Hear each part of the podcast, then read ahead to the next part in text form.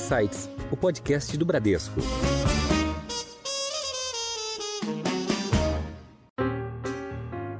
Então, uma das coisas que a gente tem notado é algumas, algumas mudanças de comportamento e redução do consumo. Então, o chinês ficou muito mais cauteloso pós-Covid, ele tem gastado menos. Então, é, tem essa discussão se isso vai acontecer na China, né? Hong Kong virou um, um laboratório onde a China experimenta algumas políticas e se elas funcionam em Hong Kong, eles implementam lá. Hong Kong ainda tem vouchers de consumo para estimular compras porque o pessoal não está comprando. Mas a verdade é que o gestor, na hora que compõe uma cesta hoje de portfólio chinês de crescimento, tem que achar empresas que estão muito mais plugadas à nova estratégia do governo chinês. Seja consumo, seja uh, tecnologia, Serviço, carros elétricos, bateria, toda essa frente, energia renovável. Semicondutores. Semicondutores, que a China está avançando, apesar de ainda estar tá atrás, talvez, na corrida. E os acessos que a China tem procurado para isso. Né? Hoje a China é o segundo maior exportador de veículo do mundo, Hum. né? Olá e sejam bem-vindos a mais um Insights, o seu podcast semanal com ideias que provocam um novo jeito de pensar. Eu sou a Juliana Maeda e você acabou de ouvir um pouco dos destaques de hoje, mas tem muito mais.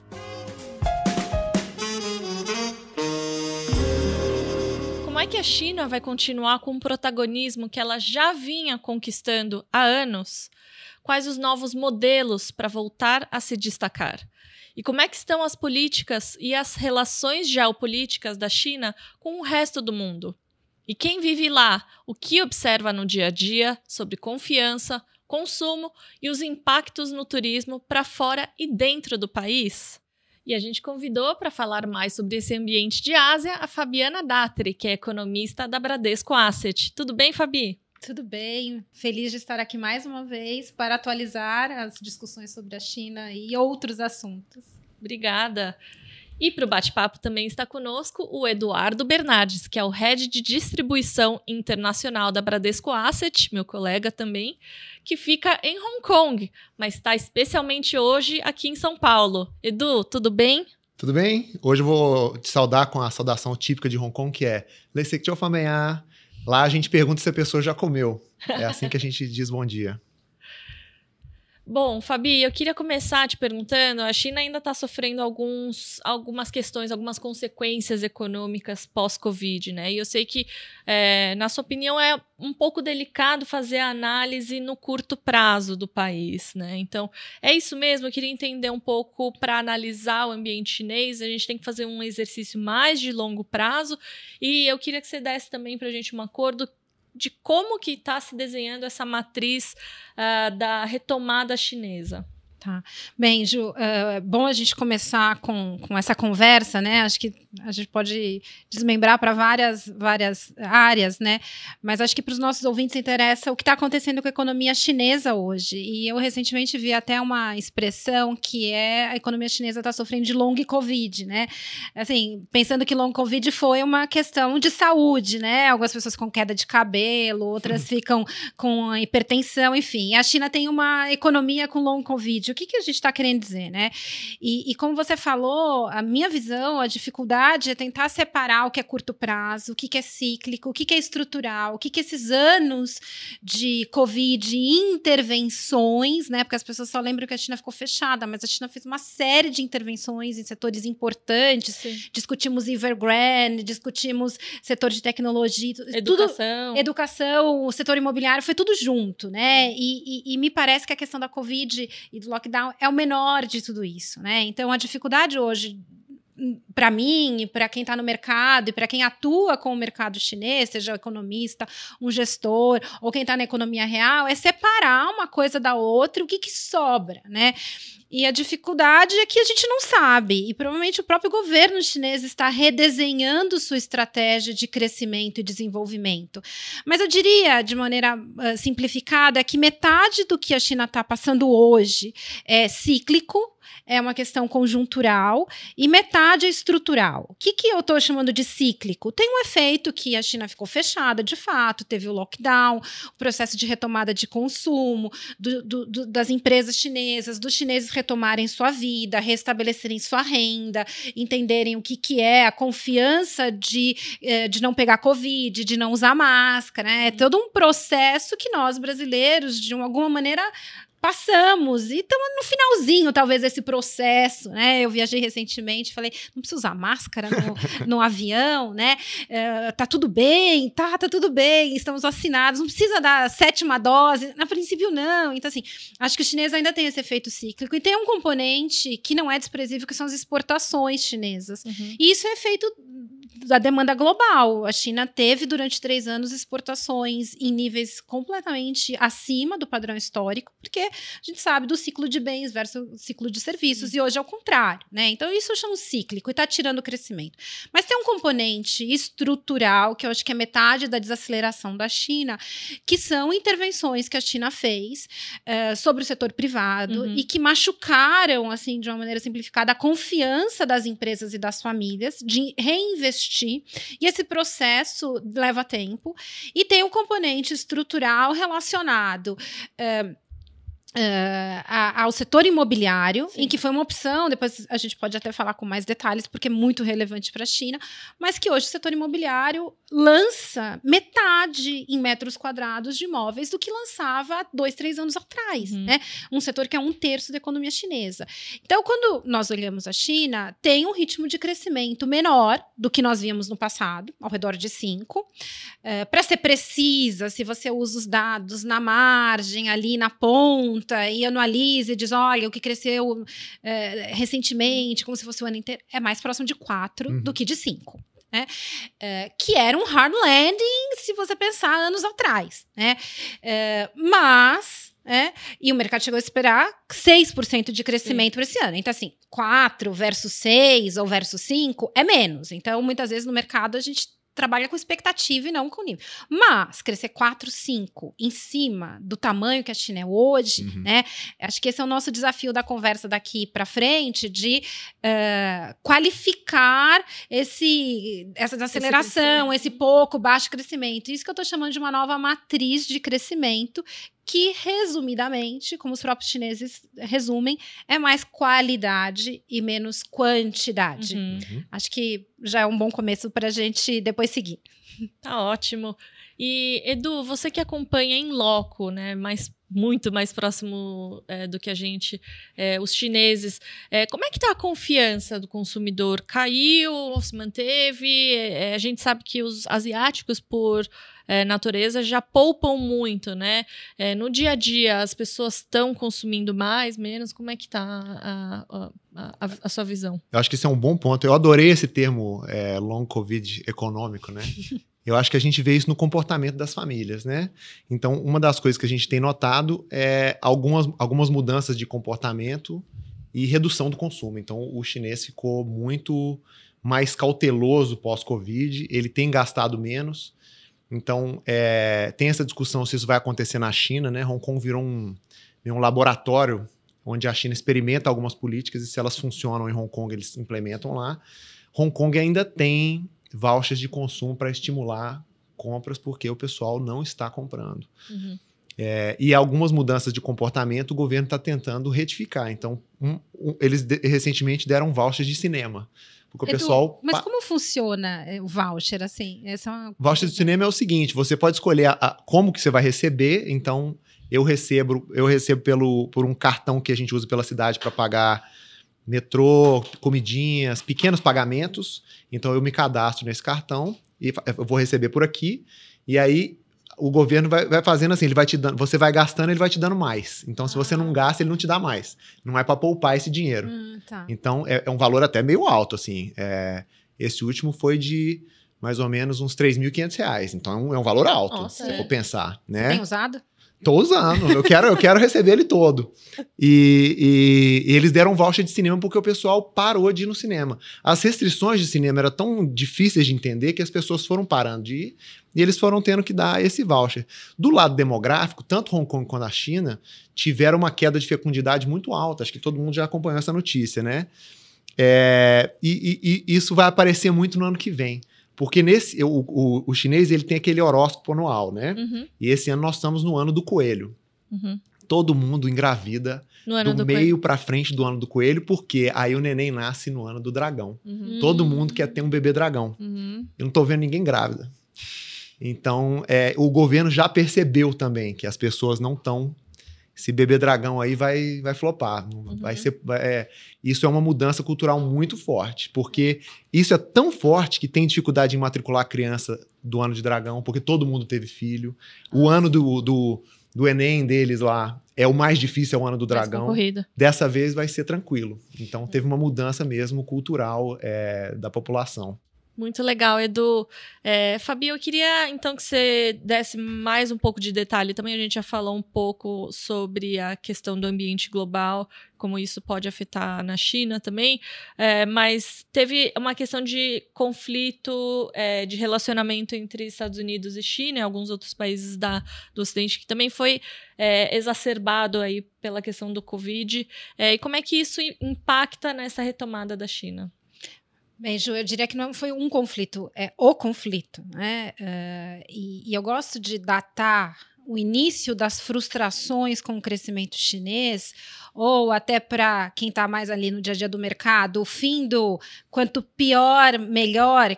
O que, que eu quero dizer com isso? Porque muito, a gente, os mais antigos principalmente, aprenderam a lidar com a China quando desacelera, o governo vem com estímulos e faz o negócio acontecer. Bem, desde 2017 essas coisas mudaram, esse toma lá da cá, porque teve as tiveram as transformações estruturais, a primeira delas em 2017, desculpa voltar, mas acho que ajuda para quem está olhando uma perspectiva mais dilatada. Né? Em 2017, a China entendeu que aquele crescimento não era sustentável e vieram reformas do lado da oferta, quando ela entendeu que era, eram duas Chinas dentro de uma, ela estava alavancada e aquilo não era sustentável. Uhum. E ela entendia que ela iria fazer essa, essa desalavancagem naturalmente. Só que em 2018, ah, sob gestão do governo Trump, as relações entre, entre, desculpa, o Brasil não tem nada a ver com isso, mas entre a China e os Estados Unidos, elas estremecem. Uhum. Né? E ela tem diversas frentes, ficou rotulado como um- uma guerra comercial, eh, e que discutiram-se tarifas e tudo mais, mas a essência é de quem é a hegemonia ou como dividimos a hegemonia, né? Acho talvez mais justo, global, né? E Não eh, só de crescimento, de tecnologia, Exato, de é inovação. a questão da tecnologia foi a questão central e os Estados Unidos naquele momento conseguiram começar a tirar a China, os acessos da China à tecnologia, o acesso à tecnologia global. A gente sabe do evento da, da, da empresa da Huawei e ali foi uma sequência, né? Eh, e eh, veio a Covid, veio a guerra na Ucrânia, Uhum. né? E essa polarização ela foi se acentuando de que lado você está e quais as consequências por ter o seu lado, né? E, e muitos países navegando no meio do caminho, tentando não ter lado, né? O fato é que para a China isso muda o modelo de crescimento. Uhum. Um dos pilares hoje do crescimento chinês é a independência, a autonomia tecnológica eh, e tudo que isso significa. Né? Eh, o CERN é a questão geopolítica. Né? Mas ela passa, né? E quando a gente às vezes pensa em tecnologia, é um conceito muito amplo, né? Então tem toda a parte de tecnologia no sentido dos semicondutores, que é onde a China está correndo atrás, né? Mas tem uma questão da tecnologia de energias renováveis, em que a China está correndo pela frente, né? Toda a questão de veículos elétricos, energias renováveis, os, as commodities ou os insumos que são necessários, ou seja, é, no limite, eu diria que a China entende que o crescimento é, é resultante da estratégia geopolítica. Uhum. Né? A questão da segurança, seja ela segurança alimentar, segurança militar, segurança energética, segurança tecnológica, vai garantir o crescimento. Ao você desenvolver a sua própria tecnologia, você gera uma produtividade que você não tinha. Ao ter que fazer laços e parcerias globais para ter a segurança alimentar, você gera pontes de crescimento, investimento e comércio. Sim. Ao gerar independência tecnológica, autonomia tecnológica, segurança tecnológica, eh, militar, energética, alimentar. Então, eh, isso muda. Mas eu diria que no curto prazo isso tira crescimento, Sim. porque você tira os seus atalhos, né? E parte da estratégia chinesa, antes disso acontecer, era cortar atalhos com aquisições globais. Uhum. E se a gente for lembrar, 2015, 16 e até 17, a estratégia da China era comprar empresas no mundo inteiro. Sim. E ao comprar, ela acessava mercados, mas mais do que mercados, eram marcas, tecnologia e reputação. Uhum. Essas pontes foram cortadas. Isso faz a China ter que recuar. Não significa que ela não vai crescer, se ela vai crescer mais ou menos adiante, mas a estratégia tem que mudar a rota, Sim. né? E muitas vezes as pessoas têm uma ideia que a China tem projetos, né, uh, uh, metas de longuíssimo prazo. Só que os incêndios acontecem, né? Então é sempre uma política de ajuste fino, mas eu diria que a questão da segurança, seja ela entendida nessas diversas frentes, foi resultante desses atritos geopolíticos Uhum. e que na margem, né, como o economista vai dizer, assim, nos últimos, nos últimos trimestres, assim, parece que deu uma acalmada, mas isso não significa que recuou, ela parou de piorar e a relação de fato na nova gestão do governo americano do Biden, ela é menos ruidosa, ela não é via Twitter, ela é mais diplomática, ela é base de reuniões, não é como na- no período Trump, mas isso não significa que a corda não está esticada, né? Sim. Tem incentivos da corda romper? Eu também acho que não tem, Uhum. né? Então isso faz com que aquilo ah, molde não só o crescimento dos dois países, no caso aqui da China e dos Estados Unidos, mas como os parceiros operam essas relações para que tirem proveitos, né, eh, dentro do possível. Sim. É, e a gente consegue enxergar algumas oportunidades de investimentos, Edu, é, é, na China, na região. É, e aí também eu queria depois fazer uma ponte é, sobre o setor imobiliário, se isso também cria alguma oportunidade de investimento, porque eu sei também que é um tema muito relevante, como você comentou, um terço do- da economia chinesa. É, então, se puder começar, Edu? Não, eu acho que é por isso que é importante é, fazer um investimento através de quem acompanha a China, né? As coisas estão longe, a gente acompanha muito de perto. Eu acho que as novas oportunidades, é, elas vêm do fato que o mercado de capitais chinês está extremamente ativo agora no primeira metade do ano e agora na virada da segunda metade. É, a gente estava conversando, né, Fabi, que teve uma multa algumas semanas atrás que foi dada ao, ao grupo Alibaba, que apesar de ser uma multa robusta, foi vista como a última. Uhum. Então, que aqueles temas do Common Prosperity, de frear as empresas de tecnologia, aquilo acabou. Então, o governo fez as pazes com as empresas de tecnologia e agora deve ter uma onda de IPOs represados, né? Então, todas aquelas empresas que tentaram listar o capital ali no final de 21, começo de 22, e aí teve aquele problema, vão todas vir a mercado e são todas empresas extremamente atraentes, Uhum. né? Então, é, vão, vão ser grandes oportunidades de investimento aí para os chineses e para quem acompanha o mercado chinês também. Sim, por isso que é, é o que eu sempre falo que é importante a importância da gestão ativa, né? E Fabi, como é que é, como é que estão as, as oportunidades ou como é que está o setor eh, imobiliário chinês e também as oportunidades talvez nesse, nesse setor? Eu diria que não tem oportunidade no setor imobiliário chinês, né? Vamos entender o que, que é o setor imobiliário chinês. É, eu gosto sempre dessas oportunidades, assim, tentar colocar todo mundo na mesma página. É, o setor imobiliário chinês, ele começa, na verdade, para a gente simplificar, em 1998, quando o governo chinês diz, olha, esse imóvel, essa casa é sua, não é mais minha Uhum. propriedade. Então, nós estamos falando de um mercado novo, 1998. Eu, pelo menos, era uma criança. Muitos, talvez, que estejam nos ouvindo, nem eram nascidos, né? É, e ali começa uma dinâmica explosiva, Uhum. né? Porque o imóvel vira não só o lugar para você morar, mas para você especular, usando palavras do próprio governo Uhum. chinês, que a casa é para morar e não para especular. E aí todo mundo sabe da bolha que se criou. E quando nós falamos que, que, que o mercado imobiliário chinês é um terço da economia, na medida do PIB exato, não é um terço. É como o setor agrícola brasileiro não é medido no PIB Uhum. do tamanho que ele é. Mas as cadeias, a- as dimensões, quando eu olho é, colateral do setor imobiliário. Metade está vinculado, pelo menos metade vinculado ao preço Algum da terra, imóvel. algum Uhum. imóvel. Os governos locais dependem, sua arrecadação depende da concessão da terra. Lembra? O imóvel da pessoa, a terra ainda é do governo chinês. Sempre. Então, isso gira a economia. Em mil, ah, em mil, né? Nem era mil, já era 2020. Ali na pandemia, no final de 2020, o governo vem com três medidas, as three red lines, as Uhum. três linhas vermelhas, entendendo, retomando aquela agenda de, de 17, eh, de tentar desalavancar o setor e dizer, olha, as Diminuir as dívidas, né? Exato. As construtoras eram muito alavancadas, por N razões, mas principalmente porque elas vendiam imóvel na planta e com esse dinheiro, teoricamente, era para começar aquele imóvel. Uhum. Só que elas terminavam o imóvel anterior. Então era uma pirâmide em cima das vendas dos imóveis, em cima das famílias. O governo disse: peraí, né? Quando ele achou que a pandemia já estava controlada, ali em outubro, novembro de 2020. E ali, depois de alguns meses, começam as construtoras a dizer: peraí, né? Socorro, não tenho dinheiro, porque eu não posso mais usar esse dinheiro da venda da planta. E o que, que eu faço com o anterior? O acesso do crédito desaparece. Isso os dados mostram, né? Então, isso daqui, os dados revelam claramente. E ali começa a se lançar menos, começa a se vender menos. eh, e tiveram várias fases. As construtoras quebradas, foi o episódio da Evergrande, meados de 2021. Meados de 2022, teve um episódio de boicote. As famílias compravam na planta e viam que o apartamento não estava saindo do lugar. E iam para as construtoras reclamar. E o Edu sabe muito bem disso. A imagem que às vezes o chinês não reclama. Quantas vezes eu já cheguei em reunião na China e o lobby do prédio tá ah, Tomado. toda- tomado. E você fala, o que aconteceu? Alguma construtora que não tá entregando apartamento, a população vem reclamar e pedir de volta. E aí o governo disse, não, o objetivo agora é terminar as obras. Resumo da ópera, né?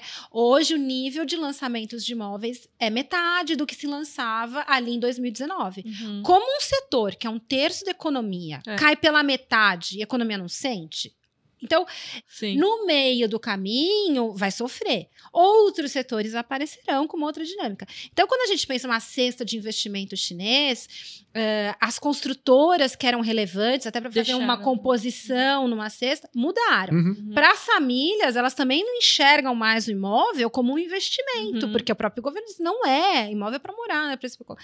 Então, ah, novas, novas facetas irão. A minha dificuldade é que não tem nada pronto no lugar. Então, esse processo. Dessa magnitude. Dessa né? magnitude. Como você acha um terço da economia assim, eh, de novo, Uhum. né? Então, ainda o mercado tem a esperança desse, desse ciscar os milhos em achar que alguma coisa vem, mas a verdade é que o gestor, na hora que compõe uma cesta hoje de portfólio chinês de crescimento, tem que achar empresas que estão muito mais plugadas à nova estratégia do governo chinês, seja consumo, seja eh, tecnologia, Serviço. carros elétricos, Aham. Toda essa frente, energia renovável. Semicondutores. Semicondutores, que a China está avançando, Uhum. apesar de ainda estar atrás, talvez, Uhum. na corrida, e os acessos que a China tem procurado para isso. Né? Hoje a China é o segundo maior exportador de veículo do mundo. Uhum. Né? Então, esses são setores novos que vão compor uma cesta. Não vamos achar oportunidades, talvez existam, claro, né? Até porque tem uma, uma reestruturação do setor imobiliário para ter mais empresas estatais e Uhum. menos privadas. Uhum. Então, você pode até fazer ali um bem bolado, né? Eu, como economista, não sou a melhor pessoa para indicar isso, mas os gestores estão ali compondo. Então, acho Sim. que não é dali que vem a resposta, né? E, e, e para a gente não ficar refém e ficar procurando a resposta onde não tem, né? Tá ótimo, Fabi.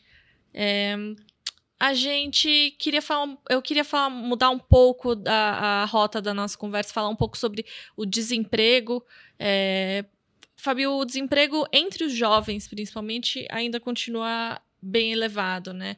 Tem uma taxa de desocupação da população e aí entre os seus 16 e 24 anos que supera os 20%, é, que é muito alto, né? Queria que você comentasse um pouquinho sobre essa questão de emprego. Esse é um tema que vem ganhando relevância até nos noticiários não econômicos, né, do desemprego entre jovens. Vamos lá. O ponto é, em geral, a taxa de desemprego entre jovens ela já é mais elevada. E de que jovens que nós estamos falando na China, como você disse, né? Então, é, é quem está saindo da universidade. Então, esse é o ponto, né? O que, que a nova geração chinesa, ao sair da universidade, encontra? Eu não sei o que ela encontra. Ela não encontra o emprego que ela imaginava Uhum. ela vai encontrar desafios. Né?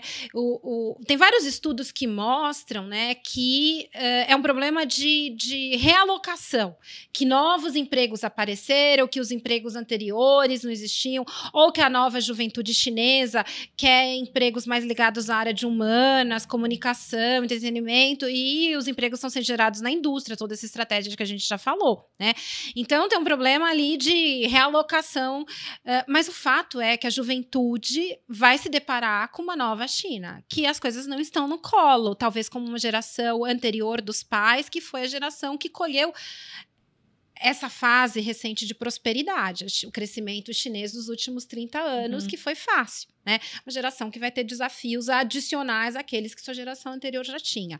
Mas acho que o que nos interessa é que isso gera instabilidade, isso gera incômodo do ponto de vista de política econômica. Isso faz barulho e ruído, né? Então, em que medida que essa taxa de desemprego elevada reflete não só as condições atuais, mas pode ser uma fonte de pressão para o governo, de descontentamento de uma juventude uhum. que vai falar mais, talvez, do que a juventude anterior, né? Que não é, falava. Que não falava. Ou que falava entre quatro paredes, quatro paredes. ou como eu diria... Que não tinha mídias sociais, né? Que não tinha mídias sociais então. e que muitas vezes em reuniões que eu tinha era a conversa do elevador, que uhum. você é. não tinha câmera, que não tinha nada. Isso mudou. Né? Então, acho que é um desafio mais, uh, diria, político do que econômico. Sim. Porque o grande, a grande massa da população está se reempregando e se recolocando à medida que a economia vai se restabelecendo. Acho é. que você comentou. Então, é, a gente estava conversando antes, né? Está tendo é, um, um certo mal-estar entre as famílias e o governo. Então, como a Fabi está dizendo, antes o, o, chinês ele era muito hesitante em falar mal do governo. Então a gente ia em alguma reunião, aí o setor daquela empresa tinha sido afetado. A gente, e aí, o que, que você acha? Não, a gente confia, o governo está fazendo isso para o bem no longo prazo. Não é possível, os caras vão falar mal? Não. Hoje, você não precisa nem levantar a bola, eles já começam a reclamar do governo. E as famílias estão descontentes. Né? E, é, e as famílias, é, é, assim, a gente também falou sobre isso. O contrato social da China é esse, né? O governo da China não é democrático. Então, a população é, diz o seguinte: olha, governo, a gente confia em você a gente não vota, mas vocês têm que fazer eu ganhar dinheiro. Tem que, o dinheiro tem que descer até, até aqui embaixo. Uhum. Se o dinheiro não chegar, vai ter um mal-estar social, como a Fabi está falando. Vai ter sim. E você comentou que as famílias, acho que a Fabi também comentou que elas estão se sentindo desamparadas, né, pelo governo. É esse um pouco do ambiente que você sente? Então, é, é, isso é um ponto importante, que muita gente na China é parte do partido. Só tem um partido todo mundo que tem alguma relevância faz parte do partido. Então sempre teve essa sensação de unidade, né? Nós somos todos. E hoje em dia tem uma sensação de foi apunhalado nas costas. Meu filho não consegue emprego, as coisas estão difíceis. Uhum. Durante o Covid, eu tive que vender um imóvel, sabe? Então teve uma sensação de e agora, né? O, será que o partido continua olhando por mim? Então, uhum. existe essa sensação de quase de traição. Sim. Né? É, eu acho que o governo já está olhando isso com cuidado, porque essa situação é mais ou menos insustentável lá. É. Mas hoje. Muita gente, né? É, mas a, a, a gente fez alguns. É, alguns contatos lá com os chineses essa semana, a gente não precisa perguntar, eles já começam a reclamar do Sim. governo. Mudou essa situação. O que eu diria só aqui acrescentar é que, assim, para a gente não ficar com a impressão que a China é, tem uma rede de bem-estar social elevada. Nenhuma. Não é isso. Não. É, a China sempre pensa do lado da oferta. Mas as condições de oferta que eram dadas, basicamente o emprego, garantiam né, essas condições de bem-estar. Porque a gente sabe o perrengue que é o sistema de saúde chinês. Né? É. É, o sistema educacional também não é trivial. Né? Uhum. Então não é que o governo oferece tudo. Mas ele oferecia ele garantia que a economia crescendo garantiria seu emprego. É. E dado que você, tem seu emprego, você faria a sua vida, né? A impressão de que as pessoas, de que, de que a China é comunista, é, ela é equivocada. O que o governo dá não é uma bolsa para as famílias, não tem saúde gratuita, não tem. É, a, a China é uma economia capitalista, uhum. fechada, lá do jeitinho deles, politicamente fechada. E o governo sempre deu o trabalho. Ó, tem emprego, você vai lá, arruma um emprego e você se sustenta. Então, que, a, o, que o governo escolhe, né? O emprego que ele vai dar. É, o governo sempre, como a, a, a Fabi estava dizendo, ele sempre criou é, condições para que os empregos aparecessem. Uhum. Né? E agora, com essa quebra, né? Se não tem os empregos, aí quebra essa relação, Sim. né? Então fica uma, uma ponta solta aí que precisa ser resolvida. Sim. Basicamente assim, seja empreendedor, e... mas você não me preparou para ser empreendedor, né? Então ah, é um pouco disso. É meio isso. É, e agora eu queria também, de novo, mudar um pouco. Edu, você está em Hong Kong. Como é que você tem visto é, o turismo é, para dentro e para fora, né? É, em meio a isso tudo, agora os chineses podem voltar a, a viajar É, eles estão viajando para o exterior, estão viajando dentro da China para Hong Kong. É, e também eu queria fazer uma outra pergunta: como é que estão as tendências? O que, que você vê de tendência? Eu sei que é, os doramas, as novelas coreanas são muito populares lá. É, também estão ficando populares aqui, então eu queria que você desse pra gente um pouco de tendências que você tem visto, que você pode adiantar que provavelmente vão chegar aqui. Ah, legal. É, eu acho que é interessante porque a Ásia sempre teve produção cultural muito forte, mas ela foi mudando de endereço, né? Então, Hong Kong, por um tempo, teve uma indústria de cinema muito forte. E agora, a, a Coreia é o grande polo de, de produção de, de séries, né? Novelas. Doramas. São esses doramas, né? Dorama, para quem não entendeu, é meio drama do, pronunciado do jeito coreano, né? Então, assim, o chinês hoje, ele está muito hesitante em fazer vi é, viagens para o exterior. Um, um, dos motivos é que ele está mais é, cauteloso com despesa. Ele, ele sofreu durante o Covid e ele está sendo mais cauteloso com o dinheiro dele. Mas tem um outro motivo: ele está com medo de ser meio acossado nas viagens interior, sabe? Ele não, entende, ele não sabe como é que tá, sei lá, na Europa. Então ele está com medo de chegar na Europa e o pessoal, ah lá, o pessoal que trouxe Covid. Ele está com esse medo. Não é uma realidade, mas ele não, ele não tá com essa confiança. Mas voltando na questão né, do, da produção cultural, eles têm consumido muito conteúdo asiático em casa, então eles não vão no cinema, não viajam, então estão vendo muita série. E de vez em quando essa série dispara um sentimento diferente neles, né? Então, teve uma série que fez muito sucesso na Ásia toda, não sei se chegou aqui, eu não sei o nome em português, mas lá ela chama Crash Landing on You. Uhum. E é uma dessas que a gente estava discutindo que tem um amor platônico entre um, né, e aquela a coisa. A gente discutiu sobre E aí a cena final da série é, é num pier, na beira de um lago, e aí tem uma cena super romântica, e o pessoal descobriu onde é que é esse lago. E o que, que aconteceu nesse lugar? Começou a ter tanta gente que eles primeiro começaram a limitar o número de ônibus que podia ir para essa locação, uhum. mas o pessoal começou a pegar carro e ir. Eles tiveram que botar uma catraca ilimitar. Você paga na catraca, vai lá, fica cinco minutos, sai, vai o outro, porque virou um ataque a esse lugar, né? Então, aos poucos, acho que o chinês vai voltar a ter essa confiança para fazer viagens ao exterior, mas nesse momento ele está mais. É, comedido. Comedido, isso tem aumentado o consumo dele de viagens domésticas ou regionais uhum. e consumo de cultura regional também, que tem beneficiado a Coreia, inclusive. O Edu, e, e o contrário? Eu estava lendo que os estrangeiros estão também relutantes em ir para a China. O que, que, você tem sentido de visita de estrangeiros? Como que Hong Kong se reestruturou depois de todo esse período? Você ali gente, como estrangeiro também. A gente chama isso de é, ressaca de Covid, né? Porque as regras para entrar na China, elas, elas eram difíceis e foi muito demorado para remover essas regras. Até recente, você precisava de uma carta convite para entrar na China de qualquer forma, né? Até mencionei para você. É, então as pessoas estão receosas de ir para a China e ter uma medida surpresa. Né? Então as pessoas estão assim, bom, deixar a China para o ano que vem, vamos para o Japão esse ano, né? O ien tá barato, então tá tendo essa é, tem poucos estrangeiros indo para a China, muito por causa dessa ressaca de, de Covid. Bacana. E eu queria, por último, é, sem esquecer da nossa tradição, eu queria pedir uma dica cultural de vocês, um livro, uma série, um dorama, é, uma exposição, alguma coisa que tenha inspirado vocês, Fabi. Uh, eu vou manter o padrão chinês e, como nós estamos num podcast, vou sugerir um outro podcast que se chama Sinica, é com S-I-N-I-C-A, é um podcast sobre temas chineses e tem um episódio em especial uh, que fica aqui a dica, é de uma economista, ela é professora numa universidade em Londres, ela chama Kei-Yu Jin, Uh, depois, quem for ver a versão impressa, ela vai ter o nome dela. É uma edição do dia 15 de junho, então já faz um tempinho, para quem for procurar.